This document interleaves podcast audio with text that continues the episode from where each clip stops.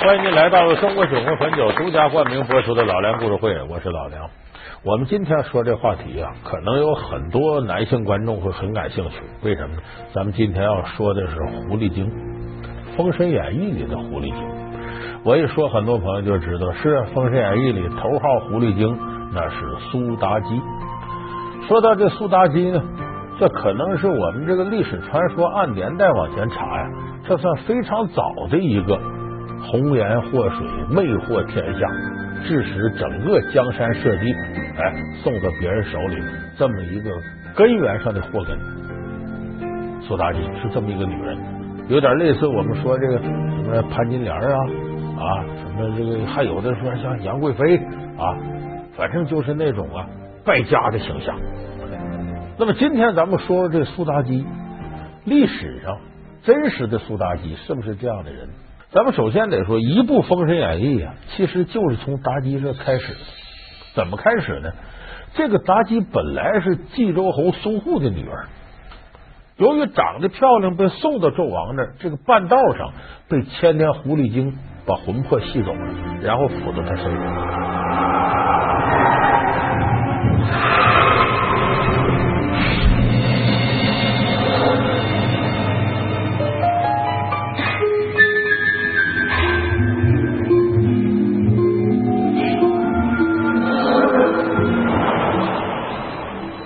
我们说这妲己呢，其实不是这个苏护的女儿，而是指这个千年狐狸精。这千年狐狸精怎么来的呢？这就封神的开始。咱们在这个系列里说过好多遍了。纣王到女娲娘娘庙降香，一看女娲娘娘长得这么漂亮，就提了两句诗，意思是你别在这儿待着了，我要让你回宫里伺候我多好。女娲娘娘是大神呢，怎么能让人间的一个帝王如此戏弄呢？这是女人小心眼儿。回来之后，女娲娘说：“这我不能饶过他，我得把他弄死。”但是掐指一算呢，这个纣王还有四十多年阳寿做江山，死不了他那好，我让他生不如死，我找人败坏他江山。就这么的招来轩辕三妖，这坟里头的三妖，哎哎，千年狐狸精、九尾赤鸡精、一时虎，把这么三个妖精找来，然后让他们呢。乔装下界，找机会引诱纣王，让他把江山搞乱了。所以说，这个千年狐狸精呢，这妲己呢，她是女娲娘娘派的一个卧底，呃，诚心要把商纣王天下给弄乱了。你对上天不敬，亵渎天地之母女娲娘娘，诛妻灭子，滥杀忠良，地则天怒。成汤基业动摇，来人，拿下！无耻昏君，逼死丞相，先帝之魂饶恕不了你！把赵启拿下！淫妇，成汤将毁于你手！淫妇，你不得好死！那么这里头说，怎么不是这个九头雉鸡精和玉石琵琶精成为这个？把妲己魂魄吸走了进宫，而是千年狐狸精，因为千年狐狸精能耐最大，做间谍卧底，这个他的综合素质最高。他怎么综合素质高呢？因为这千年狐狸精有三样能耐，其他妖精比不了。头一个能耐长得漂亮，当然这个漂亮呢，你可以说也是妲己本身就漂亮，但是狐狸精本身，她也要比一般的妖精好看。说狐狸精是妖怪里头啊最好看的，为什么好看呢？咱们都是说美人怎么形容？叫柳叶眉、樱桃口啊，瓜子脸。你看咱们这个演过狐狸精的女演员，你看周迅，你看范冰冰，标准的这种瓜子脸。哎，这样的脸型最好看。你仔细观察，像狐狸那张脸，那就是典型的瓜子脸。只不过人呢，把他嘴摁扁了，就变成那样子。所以这是狐狸精漂亮，为什么用狐狸形容漂亮女人？哎，这在生理上就是两瓣瓜子脸形成。所以这说这个狐狸精，首先一大本事漂亮。这个漂亮在书里头是怎么写的呢？说这妲己呀，她是中国历史上第一个通过选秀上去的宝贝。什么概念呢？这个纣王手下呀有两个奸臣，一个叫费仲，一个叫游魂。这两个人呢，整天呢没有别的本事，就靠溜须拍马过日子，投其所好，迎合这个纣王的心思。其实这样的大臣呢，严格说呢，你要不往前走一步也行，就你不过是个弄臣。可是这个弄臣为了取得皇上的欢心呢，他可能无所不用其极，就有可能往前跨一步成为奸臣。这费仲游魂就知道纣王昏庸好色，说大王后宫这些佳丽啊不够您玩的，天底下这漂亮女人有，那这样咱来海选，据说海选就从这儿来的嘛，就到这个民间给你找去选秀去。结果这纣王眼界挺高，一个都没看上。期待青鸟，竟飞来一只乌鸦；期待金箭，竟是梦魇一场。大王，女娲娘娘之美虽无与伦比，可那是镜中花水中月，实难可得呀。费仲游魂一看，皇上要都看不上，这事坏了。他俩的罪过，这俩人琢磨琢磨，打听说，听说冀州侯苏护啊，他女儿苏妲己。那都漂亮的不得了！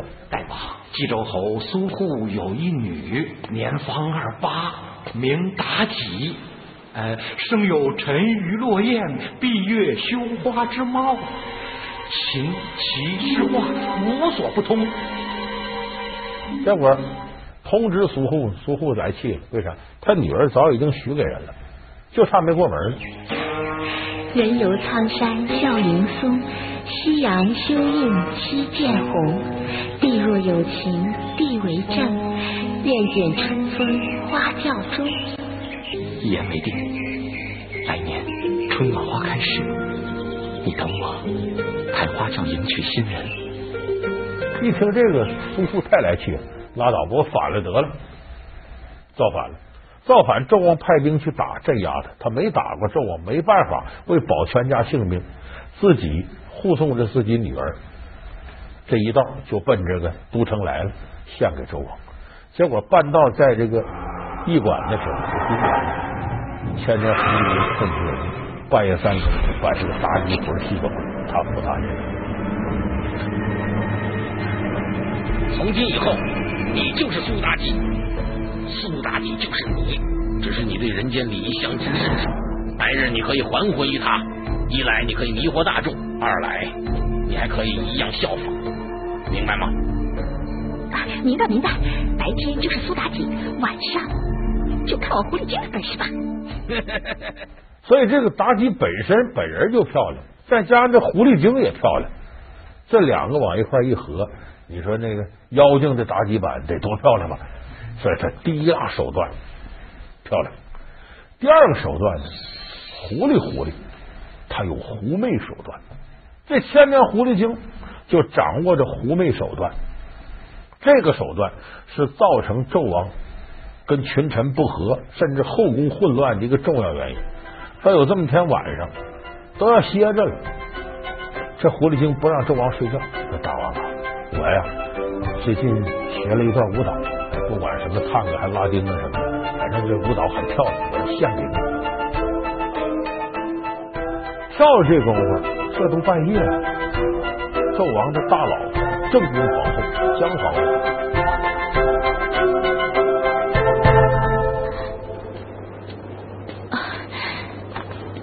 臣妾叩见王后娘娘。姜皇后是东伯侯的女儿，一看这不行啊，这皇上半宿半夜不睡，怎么上朝啊？这是一个出于正事，第二个，一般大老婆对小老婆都嫉妒，你整宿不睡跟他在一块怎么不跟我在一块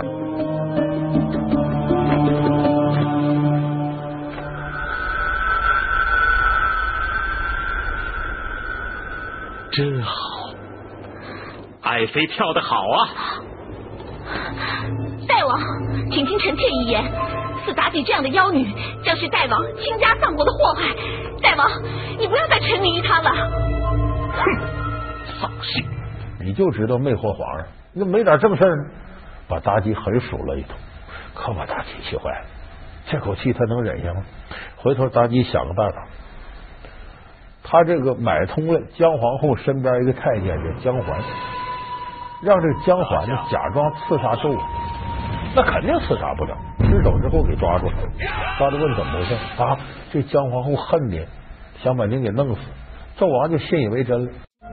大王好好想一想，在这后宫里面，三宫六院七十二嫔妃这么多人，姜环为何不指证别人，偏偏指证王后呢？依臣妾看来，如果不用重刑，王后是不会招认的。大王，王后乃原配，万民之母，按照国法不可用刑。天下没有不变之法，更何况法典是人立的。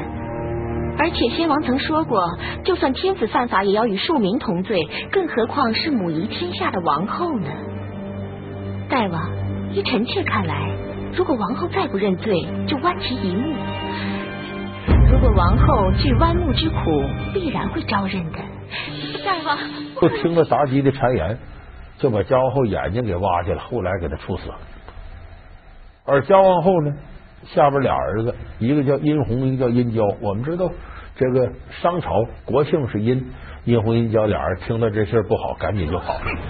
黑子，齐母谋逆刺君，违章正法，这两个畜生竟敢持剑进攻弑父！大王，大王，大王息怒啊！这两个毛孩子哪值得你亲自动手？若来，用阴破败去把这两个逆子给我捉来，给我就地正法！啊！按照娘娘谕旨，使我的龙凤剑，取二逆子的头来。是，大王。这就弄得纣王妻离子散了。所以他通过狐媚手段，让纣王都听他的话。而且这个狐媚手段一直延续到妲己生命终结的时候。这武王伐纣最后成功了，纣王烧死在露台之上，清算吧，算算这账吧。一看有不少坏事都妲己干的，这几个妖精，那好吧，那就把这几妖精都斩首。结果其他的妖精呢，嘁了咔嚓，头都砍下来，唯有到妲己这砍不了，为什么呢？来一个当兵的刀斧手啊，要砍他头，妲己就抬脸看着。你怎么会杀我呢？你说话呀！你真的会杀我吗？不会，那你就放了我吧。那眼神就往这飞呀！这当兵的一看，浑身都哆嗦了，这受不了了，我替你死得了吧？要不，最后没办法，姜子牙来用昆仑山散人路亚的宝贝葫芦，请宝贝转身，啪，飞刀出来，把妲己人头砍掉。就说这是狐狸精第二大本事，狐媚手段。第三个能耐，这不是所有狐狸精都有，这是独属于这个千年狐狸精的心狠手辣。这咱得前面说了，这不姜皇后死了吗？姜皇后手底有些宫女，这皇后人很好，怀念她，哭哭啼啼。妲己出主意，咱把这些宫女弄了，收拾她。跪下！启禀大王，原中宫宫女的管事带到，总共七十二人，听候王后娘娘的差遣。想必是大王册封我为王后，你们心有不甘吧？大王饶命！大王饶命啊！传旨。等等，大王，臣妾有一方法来处置他们。妲己，他以杀人为乐，他不在乎看到血腥的场面。因为他给纣王出那些主意啊，你比方说有种刑罚叫菜盆，菜字怎么写呢？上边一个万字，底下一个虫字。你看这字你就知道，挖着坑，坑里是啥？蛇、蜈蚣、蜘蛛、蝎子、蟾蜍，就咱们说五毒，五毒在可没。这菜盆里面满是毒蛇毒蝎，将这七十二个宫女分四批投下去。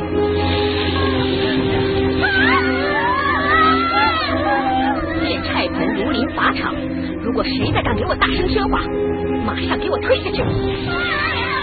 这最狠在哪儿？他不是一下子就没命啊！这多少条蛇咬他，一点点把他弄死。你琢磨琢磨这多惨吧？然后这妲己站在坑边，嘿嘿，看着取乐，那比看动画片都过瘾。这个，这就说这个狐狸精心狠手辣，他不在乎这个。包括那个《封神演义》里写的若干种刑罚，几乎都是这个妲己跟纣王联手发明的。你看那蚂蚁，在这个这树被烧着了，蚂蚁从树上爬，受不了那热，掉火里烧死了。妲己根据这个就发明炮烙之刑，把这大铜柱子上面涂上油，然后铜柱子里头呢烧上火，下边是火，让犯人赤着脚从上面走。本来就热，还有油站不住，吧唧掉火堆里就死了，为炮烙之刑。你就说这妲己得多狠，非常毒辣。所以我说这妲己千年狐狸精三样法宝：漂亮、妩媚，再加上毒辣。所以这个是女娲娘娘之所以派她下来当间谍头子，哎，一个重要原因。老梁故事会是由中国酒魂汾酒独家冠名播出。那么说历史上的真实的妲己是不是这样？可以肯定不是这样，他有诸多的证据。史书上写呢，叫殷心法有苏，有苏以妲己女焉。什么意思？就说这妲己呢，她不是叫苏妲己，她全称应该叫有苏妲己。有苏是什么呢？现在淮河流域，在中国古代的时候，有一支少数民族叫有苏氏。这有苏氏呢，就类似你看大禹治水，大禹是哪家？叫有熊氏，啊，就是一般部落起这么个名字。这个有苏氏是殷辛法有苏，殷辛是谁？殷商朝就以殷为姓，辛是谁？就是纣王。纣王本名叫帝辛，就辛苦的辛，这是他名字。殷辛伐有苏，当时纣王那时候呢，商朝的底子打的不错，纣王本身呢也喜欢打仗，就带兵啊。打到这有苏的地界，有苏打不过这个纣王，只能投降。投降用什么办法？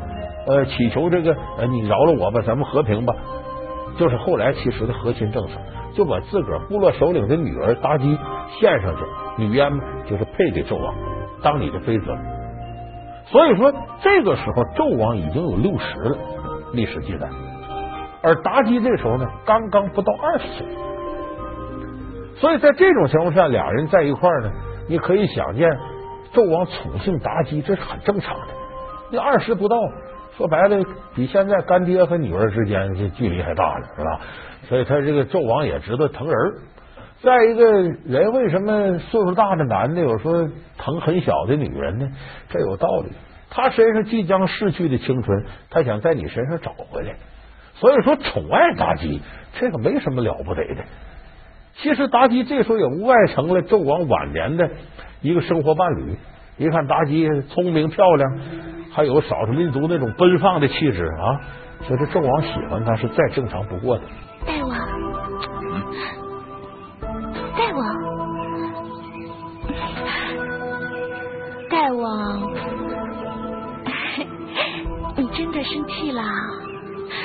只不过是为大王的江山社稷着想吗？我真是拿你没办法。你自己说，我哪件事不依你了？嗯？嗯。以后不许再胡闹了，知道吗？嗯。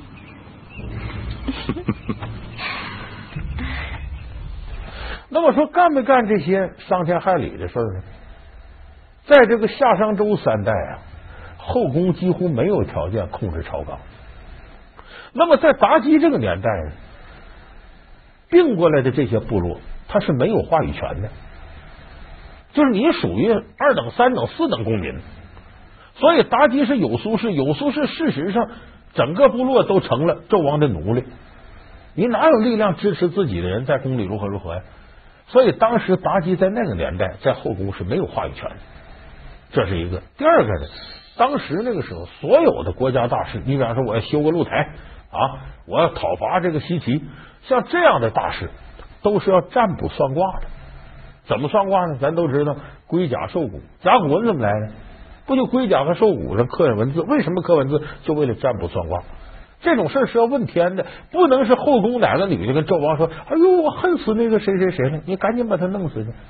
不可能，这种事儿就是大王有心同意，那也得祈求上苍来卜一卦，这是当时的一个规程。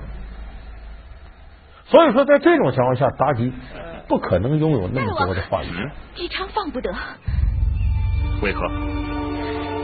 那个诡计多端的姜子牙就在西岐，如果把姬昌放回去，跟姜子牙联合谋反，大王不是又多一患吗？